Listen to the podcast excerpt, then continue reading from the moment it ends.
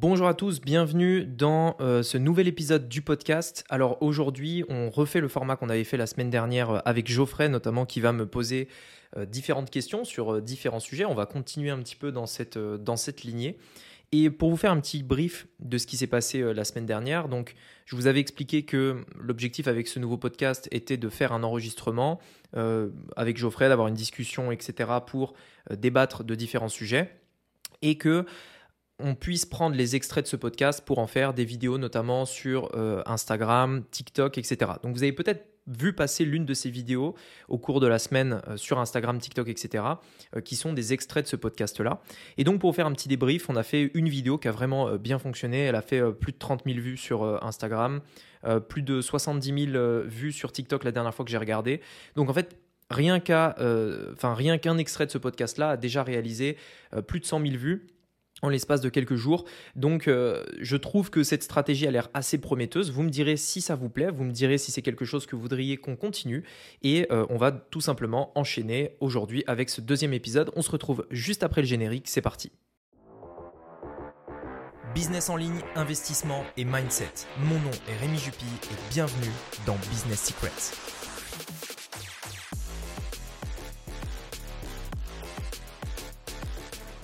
J'ai donc potassé un petit peu euh, cette semaine et je voulais avoir ton avis sur, euh, sur ta vision des médias. On a entendu beaucoup de choses. Qu'est-ce que tu en penses? Alors, les... mon avis par rapport aux médias, c'est que aujourd'hui, ce qui fait vendre, clairement, c'est le négatif. Donc euh, clairement, euh, la plupart des, choses qu'on va trouver aux informations de manière générale, ça va être les choses mauvaises qui se passent euh, dans le monde. Et d'ailleurs, j'ai une histoire qui m'est venue en tête parce que cette semaine, j'ai vu un TikTok de Brut, donc le, média, le média qu'on connaît. Et en fait, Brut a, fait une vidéo sur Oussama Hamar, qui en ce moment fait pas mal de vues sur TikTok, sur Insta Reel, YouTube Short, etc. Et en fait, euh, le sujet de, du, TikTok de Brut, c'était qui est ce gars qu'on voit partout sur Internet, Oussama Hamar Et en fait, il commence à dire, bah voilà, dans les années 90, il a fait ça. Dans les années 2005, il a fait ça. Et à chaque fois, en fait, pour décrire qui il était, il prenait toutes les situations mauvaises qui se sont passées. Par exemple, il a créé une boîte en telle année et euh, finalement, euh, ça s'est fini sur euh, des poursuites judiciaires. Puis, cinq ans plus tard, il a créé une autre boîte et ça s'est fini sur des poursuites. Puis, il a fait ça et ça s'est fini, machin. Et en fait, il ne faisait que relater les pires choses publiquement qui, qui avaient pu se passer pour Oussama Hamar, mais ils oubliaient tous les côtés positifs, ce qu'il a pu apporter à des milliers de personnes, ce qu'il a fait de bien, etc ils te disent, OK, qui est cette personne euh, qu'on voit partout sur les réseaux sociaux, mais pour le définir, ils vont pas utiliser des termes euh, du genre, euh, il a fait ci, il a aidé ça, c'est, voilà là où il a merdé, voilà qu'est-ce qu'il a mal fait. Et donc je trouve que ça illustre bien le, le, truc des médias qui est d'amener le négatif, d'amener la critique, d'amener en, gros les choses mauvaises parce que c'est ça qui fait vendre, parce que c'est ça qui donne envie euh, de suivre le média. C'est ça qui fait que les gens continuent de regarder. Et c'est vrai que j'ai arrêté complètement de regarder les informations il y a maintenant quelques années. Euh, je dirais peut-être à peu près deux ans où avant, euh, en fait, je regardais régulièrement tout le temps le, journal, en fait, par exemple le midi ou le soir, enfin peu importe. Et euh, du jour au lendemain, j'ai complètement arrêté parce que je voyais que ça t'apporte que des choses négatives. Au final, c'est du divertissement. Et c'est pas quelque chose qui va améliorer ta culture, c'est pas quelque chose qui va te faire avancer. C'est juste du divertissement. Et on veut nous faire croire en fait que c'est important de, suivre l'actualité, tu vois, tu sais, de, de rester au courant de ce qui se passe, machin, etc. Mais en vrai, ça sert à rien. Et le, plus, enfin, le, pire, c'est que cette actualité, elle est manipulée pour nous montrer que le côté négatif et pas euh, tous les côtés positifs. Et donc, euh, personnellement, je trouve que ça m'apporte rien et je vois pas euh, l'intérêt de regarder les médias. Donc, donc, clairement, moi, je le fais pas. Et par exemple, aujourd'hui, je ne suis je, ne suis abonné à aucun média et je ne suis même pas l'actualité. Je sais même pas ce qui se passe, ça m'intéresse pas. Et j'estime que s'il y a vraiment un truc important qui se passe, ça, on le saura, tu vois. Genre, ça arrivera à mon oreille d'une façon ou d'une autre. Oui, c'est ça, c'est un peu l'étape d'après. De toute façon, tous les gros sujets, au final, des gens viennent t'en parler quoi qu'il arrive. Tellement ça a été alimenté, etc. Bah ouais. Ça te vient aux oreilles, euh, quoi qu'il en soit. Ouais. Ok, je comprends. Et, et, et, du coup aussi, euh, c'est quelque chose qui, qui m'a frappé, c'est que bah, justement dans les médias, à l'école, comme on disait la dernière fois, on, on, ne parle pas du tout euh, d'éducation financière. On, ne t'éduque pas dans ce sens-là, même ES, donc euh, toi tu as fait par ouais, exemple. le bac ES, ouais. On, t'explique des principes mm. d'économie, mais on ne voit pas non plus t'éduquer vers cette chose-là. Alors dis-moi si je me trompe justement. Et, et, du coup, comment toi tu as acquis ton éducation financière? Ouais, l'éducation financière, en fait, en effet, je trouve que c'est un problème qu'on l'ait pas euh, à l'école. En fait, j'ai cette théorie un petit peu qui est que si on apprenait à tout le monde à avoir une éducation financière, on n'aurait plus des gens qui achètent des conneries dans des trucs débiles, tu vois. Genre, on n'aurait plus des gens qui savent pas gérer leur argent et qui claquent toute leur, toute leur thune, voire même qui s'endettent pour acheter des choses. Parce qu'au final, si on y réfléchit bien, euh, c'est en gros, c'est profitable pour le pays d'avoir des gens qui dépensent tout ce qu'ils ont. Parce que l'argent, enfin le, gouvernement ou qui que ce soit, ne gagne pas d'argent auprès de gens qui laissent l'argent dans les comptes. C'est pour ça qu'ils veulent euh, essayer de, regrouper un petit peu l'argent des plus riches. Parce que si tu as un mec qui est milliardaire et qui, gagne, qui garde un milliard dans un compte, ça rapporte moins que euh, répartir ce milliard auprès de, plein de personnes qui vont tous dépenser euh, leur argent. Et. Euh, et, du coup, c'était quoi la, question précisément? Je me souviens plus. Ah oui, l'éducation financière. Et donc, en gros, l'éducation financière, ben, le truc, c'est que voilà, j'ai cette théorie de me dire que forcément, je ne vois pas pourquoi, par exemple, on n'a pas dans le programme scolaire un truc qui clairement nous apprend, par exemple, à déclarer nos impôts un truc qui clairement nous apprend à euh, ne serait-ce que bien euh, acheter sa résidence principale. Aujourd'hui, tout le monde achète une maison dans sa vie, tu vois. Enfin, presque tout le monde, mais voilà, à un moment donné, tu vas être confronté au fait d'acheter ta maison, etc. Et dans la, dans la vraie vie, tu dois gérer ton budget. Tu as un salaire, tu as des dépenses à faire. Si tu veux créer un projet, euh, bah, il faudra prendre une partie de tes dépenses pour faire tes investissements, etc. Et je ne vois pas pourquoi on nous apprend le théorème de Pythagore et pas ça.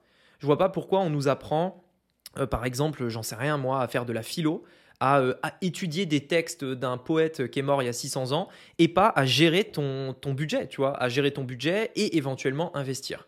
Et donc, euh, en effet, pour moi, là, il y a un problème euh, par rapport à ça. Et du coup, moi, où est-ce que j'ai euh, appris mon, éducation financière? Ben, Mes parents sont entrepreneurs. Donc déjà, de base, il y avait une certaine, on va dire, une certaine, un certain état d'esprit par rapport à ça. Quand j'étais petit, par exemple, et que je voulais m'acheter un jeu vidéo, au lieu de... Donc, je faisais comme tous les jeunes, j'allais voir mon père, ouais, est-ce que tu peux me donner, je sais pas, 20 balles? À l'époque, ça coûtait pas cher. Est-ce que tu peux me donner 20 euros pour acheter le jeu, tu vois euh, et, le truc, c'est que il m'a jamais donné de l'argent sans que je fasse un effort en retour. Presque jamais. Genre, ça arrive presque jamais. Donc, si je voulais gagner de l'argent, il fallait que euh, j'aille tondre la pelouse et il me donnait 10 euh, euros, tu vois. Ou que je range un carton ou des trucs. Enfin, que je fasse quelque chose et en échange de ce travail, il me donne un billet. Et à partir de là, du coup, je vais pouvoir acheter ce que je veux, les jeux, etc. Donc, déjà, dans l'éducation, il y avait une sorte de une sorte de, on va dire, de, valeur qui est transmise, qui est l'argent que tu as, euh, du coup, tu as travaillé pour l'avoir. Donc, quand tu as travaillé pour l'avoir, tu la dépenses pas n'importe comment, premièrement. Et euh, deuxièmement, après, je dirais que c'est les livres, en vrai, euh, parce que dans les, dans les, à un moment donné, si tu n'apprends pas à, éduquer tes finances à l'école, il faut bien que tu trouves un endroit pour le faire. Et, et en vrai, moi, je, vois, je le vois dans les livres. Je pense que tout le monde aujourd'hui devrait avoir des bases de comptabilité. Typiquement, c'est pas logique qu'on fasse de la philo à l'école, mais pas de la compta. De la compta au sens, euh, tu gères tes comptes, pro ou perso, peu importe, mais tu sais gérer tes comptes, tu vois, tu sais gérer tes dépenses, etc.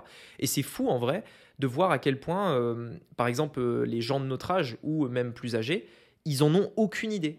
Tu vois, tu leur dis combien tu dépenses tous les mois, dans quelle euh, chose, par exemple, combien tu dépenses dans tes abonnements euh, divers, tu vois, Netflix, euh, téléphone, etc. Combien représente ton loyer sur ce que tu fais? Combien tu peux mettre à la fin du mois, tous les mois, en, certitude, etc. Et, la plupart des gens ne le savent pas, parce qu'ils font pas cet effort au niveau de la comptabilité. Donc moi, l'éducation financière, je dirais que je l'ai eu comme ça dans euh, les valeurs que mes parents m'ont transmis, dans la responsabilité d'apprendre des choses, en allant euh, chercher dans des livres, des formations, etc. Et puis après, en me rendant compte, euh, tu arrives à la fin du mois, tu dis, attends, c'est bizarre, il devrait y avoir plus, pourquoi? Et du coup, tu enquêtes, tu recherches, tu essaies de comprendre dans les chiffres, et après, du coup, tu trouves des... après, après, ça s'ancre en fait dans ton esprit, tu vois. Ouais, ça, ça, fait lien quelque part avec c'est une habitude à prendre au final. Et, et, quelles sont les habitudes qui ont du coup été les plus dures à changer aussi pour toi? Euh, dans quel domaine Alors, ben, un peu tout, tu vois. Par exemple, euh, la mienne d'habitude, c'est arrêter de fumer. C'est quelque chose de super dur, tu vois, mais qui aujourd'hui m'apporte sur le perso mais aussi sur le pro, parce que quelque part, du coup, c'est de l'argent que je mets pas là-dedans. C'est plein de choses, tu vois, c'est un état d'esprit, c'est une façon de faire. Et ça va même plus loin dans le sens où euh, si j'arrive à arrêter de fumer, c'est que je peux tout changer à côté dans ma vie. Ouais, tu vois, je, le vois comme ça. Et, et, du coup, quelle est pour toi justement une des habitudes qui a été le plus dur à changer? Euh, je dirais une des habitudes les plus dures à changer, ça a été euh, le fait de changer ma, ma, façon de penser par rapport au travail euh, investi. En fait, dans la, et ça c'est vraiment un truc qui était ancré vraiment dans mon esprit, c'est que dans la société, en tout cas, j'ai vraiment l'impression qu'on est, on est plusieurs à, être comme ça. dans la société, ça commence par l'école. En fait, on, on, nous fait croire que pour mériter ce que tu gagnes, ou alors pour bien faire, il faut travailler longtemps. Il faut travailler dur, il faut travailler. Euh, voilà. Et en fait, tout dans la société est basé sur le fait tu es rémunéré en fonction du temps que tu vas passer au travail. Par exemple, si tu es salarié, bah, tu gagnes plus si tu travailles plus longtemps. Si tu fais des heures sup, tu gagnes plus. Et un patron va te payer de 8h à 18h. Si il te donne une tâche à faire entre 8h et 18h et que tu fais de 8h à 18h, il va être content de toi. Tu vois, il va te dire, bah, nickel, etc., tu as rempli ta tâche. S'il te donne cette même tâche et que toi, tu es productif et que tu arrives à faire cette tâche en 2 heures et que le reste, du coup, tu as fait ta tâche, c'est-à-dire tu as fait la même tâche que le mec qui l'a fait en 10 heures, mais toi, tu l'as fait en 2 heures. Eh bien, il va te dire, mais qu'est-ce que tu fais euh, Tu branles rien, euh, euh, malade ou quoi Tu vas pas quitter le travail à 10 heures du matin. Tu vois, je te paye jusqu'à 18 heures, donc tu, tu restes jusqu'à 18 heures. Et en fait, aujourd'hui, il y a beaucoup, beaucoup de, je trouve, de, d'improductivité qui est créée à cause de ça. Tu vois, des gens qui ont des tâches à faire, ils les remplissent, ou alors on leur dit, bah, tu as tellement de temps pour faire ta tâche qu'au final, le mec, il l'a fait en dix fois plus de temps qu'il ne pourrait, et donc au final, il, perd en productivité. Et en fait, moi, j'étais euh, comme ça, inconsciemment, parce que quand tu viens dans l'entrepreneuriat, tu pars de cette mentalité qui a déjà été enfin, acquise à l'école, euh, acquise dans toutes les discussions que tu as avec les gens, tu vois, du genre... Euh, euh, au quotidien, tu vois, c'est des petits trucs comme ça, des, messages qu'on te transmet, du genre, euh, je sais pas, euh, t'as un truc à faire, on te dit ah mais quoi, t'as déjà fini? Ou alors ah mais non, abuse pas, tu peux aussi, tu peux encore le faire une heure de plus, etc. Tu vois. Et en fait, la société fonctionne à l'heure et pas à la productivité. Et ça, ça a été un truc hyper dur à changer parce que au début dans l'entrepreneuriat, ce que je faisais, c'est que je travaillais le plus longtemps possible en fait.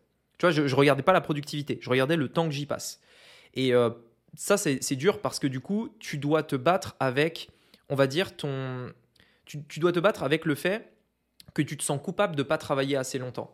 Tu vois, tu as un objectif à atteindre. Cet objectif, par exemple, c'est de devenir libre financièrement, d'avoir un business qui cartonne, etc.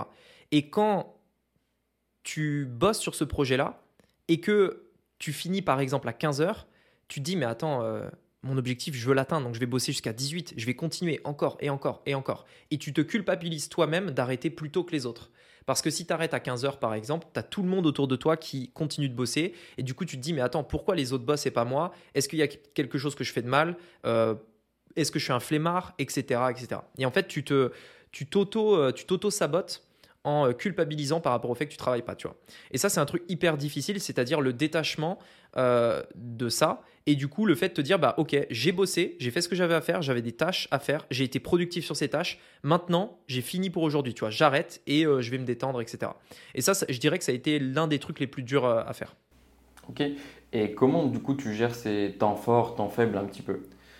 Les, en, gros, je pense qu'il faut apprendre à, bien connaître les moments de la journée dans lesquels tu es productif. Moi, c'est le matin. Et donc, euh, bah, par exemple, ce matin, j'ai fait l'enregistrement de mon livre audio que je suis en train de faire. Et euh, je sais que des tâches créatives, je vais les faire le matin. Et l'après-midi, je suis beaucoup moins productif. Donc en fait, euh, je pense qu'il faut vraiment connaître les moments de la journée pendant lesquels on est productif, y aller à fond dans ces moments. Et si après, on voit qu'on n'est pas à 100% sur une tâche, ne pas le faire et éventuellement la reporter au lendemain. Euh, je sais que c'est très mal vu, tu vois, ce, truc de dire procrastiner, c'est toujours remettre au lendemain les tâches, etc. Je pense au contraire que c'est bien de remettre une tâche au lendemain si tu n'es pas 100% productif aujourd'hui pour pouvoir la faire demain à 100% de tes capacités. Parce qu'en fait, le truc, c'est que euh, ça m'est déjà arrivé, tu vois, je, me dis, ok, il est 15h, enfin avant, il est 15h et je dois bosser jusqu'à 18h. Sinon, je suis pas bien, sinon je fruse, sinon euh, je, je me sens pas bien, etc. Et donc, en fait, je vais me forcer à faire une tâche de plus, plus une tâche de plus, etc. Mais vu que mon énergie en fin de journée, elle est peut-être à 50% de ses capacités, je vais mettre 3 heures à faire une tâche qui me prendrait peut-être même pas une heure le lendemain à 100% de mes capacités. Et donc en fait, le truc, c'est que non seulement on kiffe pas le voyage, entre guillemets, on parle souvent euh, du fait de, tu sais, de, kiffer le voyage. C'est-à-dire, quand tu fais de l'entrepreneuriat, tu n'as pas encore les résultats que tu vas atteindre euh, peut-être actuellement, mais euh, si tu attends d'avoir tes résultats pour kiffer, pour profiter, pour euh, juste être heureux, tu vois, bah t'es jamais heureux, tu vois. Et donc en fait, le premier, le, premier point, c'est que du coup, tu peux pas kiffer ton voyage si tu fais ça. Parce que euh, tu n'as jamais de temps de repos, tu vas jusqu'au bout du bout de ton énergie et donc du coup, tu es vidé à la fin de ta journée, tu peux rien faire. Juste, tu, tu, traînes comme une loque dans ton canapé parce que tu as zéro énergie, tu vois. Euh, et en plus de ça, quand tu euh, acceptes qu'il y a des moments pendant lesquels tu n'es pas 100% productif et que ces moments-là, c'est mieux de les faire au lendemain, du coup, tu, enfin, tu, tu te décontractes, tu te détends et ça te permet de te libérer beaucoup plus de temps dans la journée pour, euh, par exemple, justement, euh, faire d'autres activités, tu vois. Euh, de, je sais pas, sortir, faire un sport, voir des potes, des choses comme ça, quoi. Mais ça passe par le fait, en effet, de déculpabiliser, de ne pas être tout le temps à 100%, tout le temps à 100%, etc. Parce que ça, en vrai, c'est uniquement sur les réseaux sociaux, tu vois. Genre les mecs, euh, tu sais, qui font les vidéos de motivation, machin, euh, levez-vous à, à 4 heures du mat, bossez jusqu'à 22 heures, euh, ne voyez plus vos amis, n'allez jamais au bar, etc. Enfin, tu sais, tous ces trucs un peu américains et tout. moi, je suis pas fan de ça parce que au début, j'y croyais et plus j'avance, plus, plus je me dis que c'est des conneries. C'est clair. C'est surtout aussi pour, bah, c'est comme tu as dit, les, personnes qui démarrent, par exemple, typiquement, si certaines personnes autour vous ont déjà lancé un produit, tu lances tes pubs, et quelque part, tu n'as plus grand chose à faire en fait. Tu dois attendre les retours. Sauf que tu restes là devant tes trucs à regarder, à repenser les trucs, à changer les trucs. Et, et au final, c'est contre-productif même hein, la plupart du temps. Tu, tu sabotes ton propre travail en faisant ça. Et du coup, le mm. fait de juste le prévoir, le remettre à demain et savoir quand c'est, ça change tout. Bah, c'est exactement ça. C'est un très bon exemple, les mecs qui lancent un business et qui, euh, au moment où ils lancent leur campagne publicitaire, en fait, euh, tu lances ta campagne, mais tu, tu dois attendre. En fait, tu dois ne rien faire. Et c'est là où tu peux euh, te dire ouais mais euh, je vais pas rien faire pendant trois jours, tu vois, faut que je bosse, sinon mon objectif je vais pas l'atteindre, sinon je suis un nul, sinon je suis un loser, etc. Et tu te tapes toi-même avec le bâton, quoi, tu vois. C'est ça, exactement.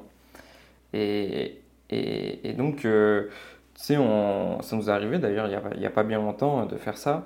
Et comment justement tu, tu vas éviter d'aller chercher le fameux objet brillant, tu sais, le, le, truc qui va te faire des clics, mm. parce que tu peux te dire que tu as des techniques peut-être pour justement contrer ça et que du coup tu vas les essayer, tu vas aller chercher d'autres choses, alors que le seul moyen c'est aussi de passer à autre chose, de remettre à demain. Donc est-ce que, euh, qu'est-ce que tu penses justement du fameux objet brillant? En fait, l'objet brillant c'est quelque chose qui est assez subtil, parce que le problème de l'objet brillant c'est que si tu poursuis tout le temps des objets brillants, tu fais jamais rien. Tu vois, c'est comme euh, cette image, tu as une, euh, une boule par exemple que tu veux tirer avec un fil, tu vois. Si tu as un fil, la boule, elle vient dans la direction euh, où tu tires le fil. Mais si tu as 10 fils qui vont tous dans les directions, tu as 10 personnes qui tirent leur fil, la boule, en fait, elle, fait du surplace parce qu'elle est au milieu, tout le monde tire de son côté, et donc, du coup, la boule avance pas, tu vois. Euh, et donc, en fait, pour moi, c'est subtil parce que l'objet brillant, à un moment donné, tu es obligé d'aller vers un objet qui brille pour pouvoir se lancer. Si euh, au début, tu ne testais, enfin, si aucun objet ne brillerait, t'aurais tout simplement rien envie de faire. Parce que s'il n'y a aucun objet qui brille, ça donne envie de rien lancer et donc du coup on fait rien. Donc l'objet brillant est important parce que je pense qu'au début, avant de lancer une activité, c'est important de rêver, tu vois. C'est important de se dire, bah ouais, euh, là, avec ce truc-là, je vais pouvoir réussir. C'est ça qui me manque. C'est ce truc-là qui va m'intéresser. Et au début, on est tous intéressé par un objet brillant. Peu importe ce que tu démarres, on est tous intéressés par un objet brillant. Il y a toujours ce truc qui brille, qui nous attire et qui nous donne envie de nous lancer. Quand je me suis lancé dans le e-commerce, le e-commerce c'était un objet brillant, j'y suis allé, tu vois. Euh, quand j'ai lancé ma chaîne YouTube, la chaîne YouTube c'était un objet qui brillait dans, dans, ma, dans ma tête, dans mon esprit, j'y suis allé. Le podcast pareil, etc. Et donc je pense que les objets brillants, heureusement qu'ils brillent, parce que s'ils brillaient pas, on n'aurait aucun intérêt à y aller au final. En revanche, là où ça devient subtil, c'est que si en effet tu suis 10 000 objets brillants à la fois, tu fais jamais rien. Et je pense que c'est là la, subtilité, c'est les objets brillants, c'est important, il faut y aller, mais un à la fois. Tu peux en faire plusieurs dans ta vie. Tu peux te dire, bah, je lance une chaîne YouTube, un podcast, un compte Instagram, tel machin, tel truc, etc. Mais le truc à pas faire, en fait, c'est de tout faire en même temps. Je pense que tu peux suivre différents objets brillants, mais YouTube, et tu, enfin, tu, tu te lances sur YouTube, tu en choisis un, tu te lances par exemple sur YouTube et tu y vas à fond jusqu'à ce que ça marche pendant un an, deux ans, trois ans, etc. Une fois que c'est bon, que tu as compris les codes, que ça fonctionne, tu passes à un autre objet brillant, etc. etc. Et donc je pense que tu peux, euh, tu peux bien sûr te lancer dans des, objets, dans des objets brillants, mais un à la fois. Je pense que c'est vraiment le, truc hyper important. Et, et, du coup, comment tu n'en dévis pas de ce fameux objet brillant? Parce que c'est un objet qui t'a attiré à un moment comment tu ne vas pas sur le suivant en te disant bah, ça peut être mieux, je vais pouvoir step up euh, sur ce, sujet-là En fait, je pense que c'est la, la, différence entre euh, la persévérance et l'obstination. Parce que on peut se dire, ok, j'ai sélectionné un objet brillant, peu importe ce que c'est, et euh, je vais persévérer jusqu'à ce que ça marche. Je continue encore et encore. Si ça marche pas, je continue. Et, et si ça marche encore pas, je continue. Je fais des tests, j'essaye encore, etc. Par contre, il y a un moment où ça devient plus de la persévérance, mais de l'obstination. C'est-à-dire que peu importe ce que tu vas faire, ça marchera pas en fait. Parce que tu t'obstines à quelque chose qui est voué à l'échec. Et je pense que il faut, c'est très difficile de, faire la différence entre les deux. Honnêtement, je ne sais même pas si en réalité tu peux à un moment te dire, bah, est-ce que je suis obstiné ou est-ce que je suis persévérant? C'est, presque impossible, tu vois, en réalité de le savoir. Mais je pense que le problème vient de l'origine. Si tu te lances dans un truc qui est clairement voué à perte, à perte, c'est-à-dire clairement qui ne marchera pas, dès le départ, tu t'obstines. Tu vois. Par contre, si dès le départ, tu as pris une bonne décision, tu es allé vers un bon objet brillant, pas juste parce qu'il brillait, mais parce qu'il brillait, mais de façon logique, tu vois. Il y a des, signes qui montrent que c'est le bon moment, il y a des signes qui montrent que c'est intéressant, il y a des signes qui montrent que c'est là qu'il faut aller. Là, c'est de la persévérance. Et pour moi, s'il y a des preuves que ça marche, il y a d'autres personnes qui ont réussi, tu peux le faire aussi, tu vois. L'idée, c'est juste de persévérer pour comprendre comment ces personnes ont fait. Si tu te lances par contre dans un domaine où tu es le seul, euh, t'inventes un truc, tu es le nouveau inventeur de la roue, tu vois, bah là, il euh, n'y a personne qui a réussi, toi t'essayes encore et encore et encore. Je dirais que c'est presque de l'obstination parce qu'il n'y a aucun moyen de savoir ou d'avoir un modèle de quelqu'un qui a pu réussir, tu vois. Et donc par contre, si tu as quelqu'un qui a réussi, que tu peux prendre comme exemple, tu peux te dire, ok, je peux atteindre les mêmes résultats que lui. S'il l'a fait, c'est sûr que je peux le faire. En tout cas, euh, à preuve enfin, euh, si, enfin, sauf s'il y a une preuve du contraire, quand quelqu'un, un humain, a fait quelque chose, n'importe qui peut le faire, tu vois. C'est un humain, tu es un humain aussi, tu vois. Si, enfin, seulement si on part euh, des mêmes bases, etc.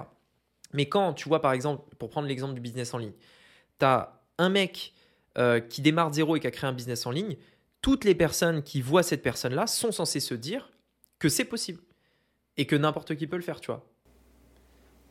Ok. Et, du coup, c'est un peu euh, la gestion des émotions quelque part, non? Euh, Dans quel sens? Bah, Dans le sens où quand tu y mets de l'obstination, c'est quelque part que tu t'es investi d'une autre manière, à mon sens, tu vois, c'est que tu as rajouté une émotion. Et du coup, est-ce que toi, ça te fait ça? Est-ce que quand tu lances un projet, tu as une émotion euh, toute particulière? Est-ce que tu as quelque chose qui, que c'est de la persévérance et pas de l'obstination. Non, pour moi, c'est de la crédulité plus que de l'émotion. C'est quelqu'un qui pense euh, que se lancer dans un projet, en gros, euh, ça va marcher euh, comme ça. En fait, il y va la fleur au fusil, tu vois. Il est crédule et il pense que voilà, ça va marcher parce que j'ai eu l'idée que ça marcherait. Pour moi, en fait, qui est très cartésien, c'est sur les faits. Je m'en fous complètement de l'émotion, justement. C'est vraiment factuel. Est-ce qu'il y a des gens dans, dans ce domaine? Est-ce que je peux faire ceci? Est-ce que ça va fonctionner? Dans les faits, tu vois. Et après, je me lance. Donc bien sûr, il y a toujours ce côté, euh, enfin je pense que c'est important d'avoir ce côté euh, émotion, tu vois, de te dire, bah ouais, franchement, si un jour j'arriverai, de toute façon, il y a forcément de l'émotion par rapport à l'objectif que tu veux atteindre. Mais par contre, je pense qu'il faut se baser sur des trucs concrets, tangibles qu'on peut toucher et donc euh, des résultats concrets, des gens qui ont réussi, des choses comme ça. Par contre, si tu te dis, bah tiens, moi j'ai eu l'idée peut-être que euh, il y a des gens qui seraient intéressés par, euh, je sais pas, acheter tel machin ou faire tel truc ou machin, mais j'y vais, on verra bien. Bah là, là c'est risqué. Et, et, pour moi, c'est de la crédulité et c'est là où justement ça peut être, tu peux te brûler les ailes tout simplement. Ok. Et, et du coup, la dernière fois, on a discuté euh, tous les deux euh, justement des masterminds que tu avais pu faire, etc. Mm. Est-ce qu'aujourd'hui, euh, tu peux nous en dire un petit peu plus sur, par exemple, quand était le dernier mastermind que tu as fait? Le dernier mastermind, bah alors payant ou gratuit? Parce que si c'était gratuit, c'était il y a quelques jours. On est allé à, Maurice au restaurant avec 50 entrepreneurs à Maurice, là, au restaurant. Si c'est payant, c'était à Marbella, en Espagne. C'était il y a, je dirais. Euh, est-ce que c'était avant ou après le Covid? Je crois que c'était après le Covid. C'était après le Covid. Euh, à Marbella, donc en Espagne. Ok. Et, et qu'est-ce que ça t'apporte, ces masterminds? En fait, le mastermind, pour moi, c'est deux choses. C'est du réseau. Donc, clairement, il y a eu des, en fait, des trucs de fous qui se sont passés, mais tu peux pas le prédire. Par exemple, je suis allé dans un mastermind et dans ce mastermind-là, j'ai rencontré quelqu'un qui m'a parlé euh, de quelqu'un qui un jour, quand je vais à tel endroit, je lui en parle, enfin je le, je, le, rencontre, etc. Et Lionel, je crois que c'est comme ça que je l'ai rencontré, euh, qui euh, viendra probablement sur le, podcast, qui est un ami à nous, à Maurice, entrepreneur aussi. Et en fait, Lionel, je crois que je l'avais vu dans un mastermind où j'étais allé, euh, c'était dans le sud de la France, c'était à Nice, en 2017, je crois. Euh, donc à Nice, je vais dans un mastermind, etc. Il y a Lionel qui est là. On ne se connaît pas à l'époque. Il, est intervenant parce qu'il travaillait avec un des mecs euh, qui organisait l'événement. Et il fait une petite présentation, etc. Puis après, je sais plus, de fil en aiguille, j'ai dû parler avec un autre mec qui a dû me donner son numéro, etc. Euh, ensuite, on a commencé à, parler ensemble sur WhatsApp. On a fait des visios ensemble. Et après, quand on est arrivé à Maurice, il s'avérait qu'il était déjà euh, sur place. Donc après, on s'est revus, on se connaissait déjà, etc. Donc, euh, donc voilà. Et donc des fois, tu, tu peux pas, peux pas savoir en fait comment tu vas créer des relations avec des mecs que tu rencontres à gauche, à droite, etc. Le deuxième truc, c'est que ça permet en fait les masterminds d'avoir des informations que personne ne dit sur Internet. Tu vois, il y a des trucs je sais pas comment l'expliquer, mais c'est c'est pas des trucs que tu peux dire sur Internet. C'est des trucs qui restent un petit peu privés, des, des trucs qui restent. Euh, c'est pas des secrets, mais c'est plus des. Tu vois, par exemple, euh, euh, sur Internet, il y a presque personne qui parle de ces chiffres, tu vois. Tu sais combien il fait par mois précisément, ce genre de trucs. Dans un mastermind, tu connais les chiffres de tout le monde, tu vois. Genre, c'est parce qu'en en fait, tu es entre nous. Bah, tu l'as vu euh, quand on était allé à, Maurice, euh, enfin, quand on était au, restaurant euh, il y, a, deux, trois soirs, là, où tu parles avec les mecs et, voilà. Donc, c'est pas le genre de truc que tu peux écouter sur Internet. Après, tu as aussi. ce que, ce que je trouve très marrant, c'est les, discussions de couloir un peu, tu sais, où tu dis, ah ouais, moi j'ai parlé avec lui, là, un, mec ultra connu dans le domaine, et du coup, il te raconte des anecdotes, des soirées qu'ils ont fait ensemble, etc. Donc c'est assez marrant. Et, et l'autre truc qui ressort de ces discussions généralement, c'est euh, casser des fausses croyances. En fait, contrairement à ce qu'on pense, dans un mastermind, tu vas très peu apprendre, enfin, tu vas apprendre très peu de choses. Très souvent, tu connais déjà les éléments qui, se disent, euh, tu, connais, euh, tu connais tout un tas de choses. Par contre, ça te permet de, de matérialiser les résultats possibles avec les informations que tu avais déjà. Par exemple, tu savais que pour développer ton business, il fallait faire un tunnel de vente. Tu vois, tu le sais, on te l'a dit, tu vois. Mais tu vas dans un mastermind et tu as, 10 personnes à qui tu peux parler, qui ont un tunnel de vente et qui gagnent 10 000, 20 000, 30 000, 50 000 euros par mois. Tu vas là-dedans, je peux t'assurer qu'un mec qui va là-dedans se dit, mais putain, oui, il faut que j'en fasse un, tu vois. Et en fait, ça te permet de d'internaliser la croyance que tu as besoin de ça parce que c'est un fait, parce que c'est vrai, tu vois. Mais c'est pas une nouvelle information. C'est juste une conviction qui vient de par la réalité tangible de, des personnes avec qui tu peux discuter, tu vois. Et donc c'est souvent ça, donc sur plein de sujets, euh, que ce soit, je euh, je sais pas, l'intérêt de créer une chaîne YouTube, euh, l'intérêt de développer une base email, l'intérêt de faire un tunnel, peu importe, peu importe le domaine en fait. Et, et c'est ça, c'est beaucoup de, fausses croyances brisées par rapport à ça. Ok, et du coup, le prochain que tu auras envie de faire, Mastermind? Bah, Le prochain que j'aimerais faire, c'est un truc plus gratuit au final. Euh, je pense qu'un bon mastermind, il faut que personne ne gagne d'argent. D'ailleurs, euh, avec euh, Amoris, c'est un peu ça qu'on fait, qui est organisé par Florent, le, mastermind, où au, final, Florent se, charge d'organiser le, truc, mais personne ne gagne rien en fait. Tu vois, chacun paye sa part. Quand on va au restaurant, tout le monde paye son truc, etc. Donc tu payes pas de billets pour entrer au mastermind, personne ne gagne rien, et, voilà. Je trouve que ça crée une ambiance beaucoup plus ledge, beaucoup plus détente, etc. Et j'en ai parlé avec Lionel, on voulait créer un, éventuellement, enfin, c'est une idée que j'avais, créer un mastermind avec euh, des, donc uniquement sur le business en ligne, avec euh, uniquement des jeunes, c'était l'idée, pour euh, créer une sorte de, team, un petit peu de, jeunes qui échangent sur les stratégies qu'ils mettent en place, etc. Et l'idée, c'était de faire un truc gratuit, tu vois, un truc où vraiment on peut venir échanger, etc. Et quand je dis jeune, bon, c'est voilà, de, de, 20, de 20 à 35 ans, tu vois, un truc comme ça, où où en fait tu as, euh, tu as en fait plein de mecs qui viennent juste pour euh, se détendre. Juste un resto en soi. Mais quand tu es au resto, d'un coup, ça commence à discuter, ça commence à échanger, partager des idées, etc. Donc, donc voilà l'idée. Et éventuellement, bien sûr, qu'à chaque fois, il y ait un des mecs, par exemple, qui puisse faire une présentation ou un truc. Et la raison pour laquelle euh, je, veux faire ça uniquement entre jeunes. C'est pas que j'aime pas les, euh, les, personnes qui sont plus âgées, etc. Mais c'est juste que il y a. En fait, je pense que c'est extrêmement important d'avoir un mastermind dans lequel il y a tous les, tous, tous les âges. Et c'est d'ailleurs ce qu'on fait avec Florent où c'est trop bien parce que as, on était au restaurant euh, la dernière fois et euh, tu as un mec euh, à ta gauche, il, il, te dit qu'est-ce que tu fais et toi tu lui dis et toi tu fais quoi? Oh j'ai une boîte avec 60 salariés, tu vois. Donc c'est ouf et il y a tout le temps des, des retours d'expérience. bah forcément ils ont plus de vécu, plus d'expérience, etc. Par contre, il y a moins de connexion sociale parce que on n'a pas la, on n'est pas de la même génération. Donc l'idée c'est vraiment de créer un mastermind dans lequel tu peux vraiment te faire des potes avec qui tu pourras potentiellement faire du business. C'est pas juste pour aller euh, faire du business, réseauter, etc. Euh, faire euh, du, fast meeting, là, je sais plus comment ça s'appelle. Mais c'est aussi un endroit dans lequel tu peux vraiment te créer un groupe de potes parce que on écoute tous les mêmes musiques quand on était jeune, on a tous eu le même programme scolaire à l'école, on a tous les mêmes références par rapport aux séries, par rapport à ce qu'on regarde, etc. Donc ça crée des connexions qui font des amis dans le business, tu vois. Et donc c'était l'idée de, faire quelque chose de de, plus jeunes uniquement par rapport à ça. Mais je pense que c'est bien de faire les deux.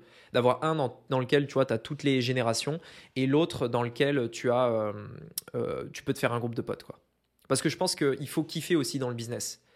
Je pense qu'il faut euh, faire du business en kiffant, en se faisant des potes. si c'est juste pour essayer d'être le meilleur, tout le temps essayer de t'améliorer, etc., je pense qu'au bout d'un moment, tu, tu, tu craques, tu vois, tu t'amuses pas c'est ce qu'on disait aussi, c'est aussi le but de l'expatriation euh, quelque part, c'est ah de bah pouvoir justement discuter avec d'autres personnes qui ont le même état d'esprit, tu vois, vraiment euh, ancré dans euh, j'ai envie de discuter, j'ai envie de créer quelque chose autour de ça, je... partager au final. Ouais, c'est clair. Quand on se rend compte, au final, c'est pareil. Nos, nos, amis, nos familles, en fonction de tout ce qu'on a pu voir, tu vois, elles font pas les mêmes choses que nous. Elles sont dans d'autres idées. Donc tu peux pas les partager avec quelqu'un. Et même si c'est tes amis pour les meilleures raisons du monde, tu vois, ah bah c'est clair. des choses dont tu peux pas. Et puis de toute façon, ils, ils vont pas comprendre. Toi-même, tu m'avais dit, tu sais, quand on était allé au, restaurant euh, dans le mastermind là, il y a quelques jours, où euh, tu, tu sais, il y a même des discussions, tu sais, tu savais pas trop euh, de quoi on parlait, etc. Parce que c'est des trucs ultra spécifiques à notre domaine en fait. Et si tu es pas depuis des années, tu peux pas avoir la ref entre guillemets. ouais, c'est clair. Ouais, c'est ça, exactement. Donc oui, c'est clair, tu, tu peux pas te comprendre en fait. Exactement. Et, du coup, euh, le premier mastermind d'ailleurs, euh, qui t'en a parlé? Le premier mastermind, euh, moi alors je savais que, en fait, c'est, je savais que les masterminds existaient parce que mon père en fait, il avait, je sais pas si tu vois qui c'est, Olivier Seban. Un, investisseur immobilier qui est infopreneur aujourd'hui, il a une chaîne YouTube, etc. Et en fait, Olivier Seban, il a fait une conférence, enfin c'est un séminaire, mais euh, dans l'idée, master... la différence entre un séminaire et un mastermind, c'est que mastermind témoin, en fait, c'est tout. Hein. Euh, c'est la même chose sinon. Et en fait, j'allais euh, dans la bibliothèque de mon père pour essayer de trouver un livre d'une lecture que je voulais faire, peu importe le, sujet. Et je vois un classeur, un classeur, tu vois, avec plein de pages dedans, etc. Mais pas un classeur qu'on achète genre à Bureau Vallée, un classeur brandé. avec vraiment un logo, etc. Et je prends le classeur et du coup, je vois que c'est un classeur de Olivier Seban, euh, séminaire de, euh, je sais plus, 1996, je crois, ou 2000, 2003, euh, un truc comme ça, enfin, début des années 2000, fin 90. Et je me dis, ah ouais, le mec était précurseur, tu vois, parce qu'à l'époque, YouTube, tout ça, il n'y avait rien, tu vois. Et en fait, contrairement à ce qu'on pense, les masterminds, les séminaires, ça existait euh, bien, bien, bien avant Internet, bien avant YouTube. Et mon père en faisait déjà, au final. Donc je savais que ça existait, je savais comment ça se passait. Le, principe, c'est de se regrouper dans une pièce et de discuter d'un sujet. Euh, donc donc c'est ça. Et puis après, quand j'ai eu ma première expérience au début dans l'entrepreneuriat, qui était le marketing de réseau, eh bien en fait, forcément, dans le marketing de réseau, tu as des sortes de mastermind. Ils appellent pas ça, euh, ils appellent ça, enfin ils appellent pas ça comme ça, mais c'est des sortes de mastermind dans lesquels tu as tous les mecs du réseau qui se regroupent par région, donc euh, Rhône-Alpes, euh, etc. Et, et, en fait, voilà, j'allais dans des trucs comme ça. Et après, du coup, quand je suis allé dans le domaine du business en ligne, pour moi, c'était presque une évidence de me dire, OK, je démarre un nouveau projet, un nouveau business dans un nouveau domaine, je connais personne dans ce domaine-là, il faut que j'arrive à rencontrer des gens dans, dans ce domaine, donc mastermind. Pas d'autres possibilités. Et tu avais, avais, ce côté timide ou pas la première fois que tu as voulu y aller? Parce que tu y allais tout seul la première fois déjà? Dans, dans le marketing de réseau ou autre? Non, dans le côté ton business. Dans le business, ouais, j'y suis allé tout seul.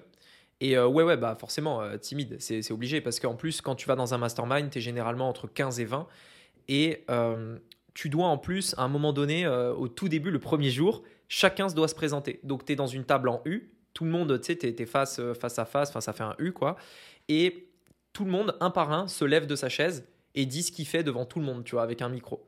Donc euh, forcément, ça, fait, ouais, ça fait stresser. C'est clair que tu es timide au début. Après, j'ai toujours eu une facilité d'aller vers les gens, tu vois, discuter aux pauses parce que tu as des sessions de travail, puis après tu fais des pauses, tu vas boire le café, tu manges, etc. Donc pour ça, en soi, ça va. Euh, j'ai assez de facilité par rapport au fait d'aller voir les gens à la pause café, euh, d'aller euh, me mettre assis à côté d'eux quand tu manges, etc.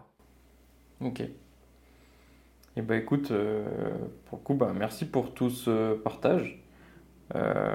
J'ai plus tant de sujets. Ok, bah écoute, nickel. Non, je pense que ça fait un, un bon podcast. On verra également s'il y en a dans les, commentaires euh, qui, euh, qui seraient intéressés pour, euh, pour qu'on continue. Et puis, si vous avez d'ailleurs des, idées de sujets, n'hésitez pas à me les partager sur Insta ou Telegram. Vous me mettez un petit message, vous me, m'envoyez un message sur Instagram. De toute façon, je, verrai tous vos messages. Et donc, si vous avez des idées, des sujets que vous voudriez qu'on aborde, n'hésitez pas à me les mettre. Et puis, de temps en temps, je pense qu'on fera une petite FAQ. Tu vois, je mettrai une FAQ sur Insta et euh, je, demanderai euh, s'ils ont des questions avant qu'on fasse le podcast, comme ça, ça pourra éventuellement nous, nous, donner des idées. Voilà, en tout cas, j'espère que le podcast vous a plu. Je vous dis à bientôt pour un prochain épisode. C'était Rémi et Joe, du coup, et je vous dis à bientôt. À bientôt. Ciao.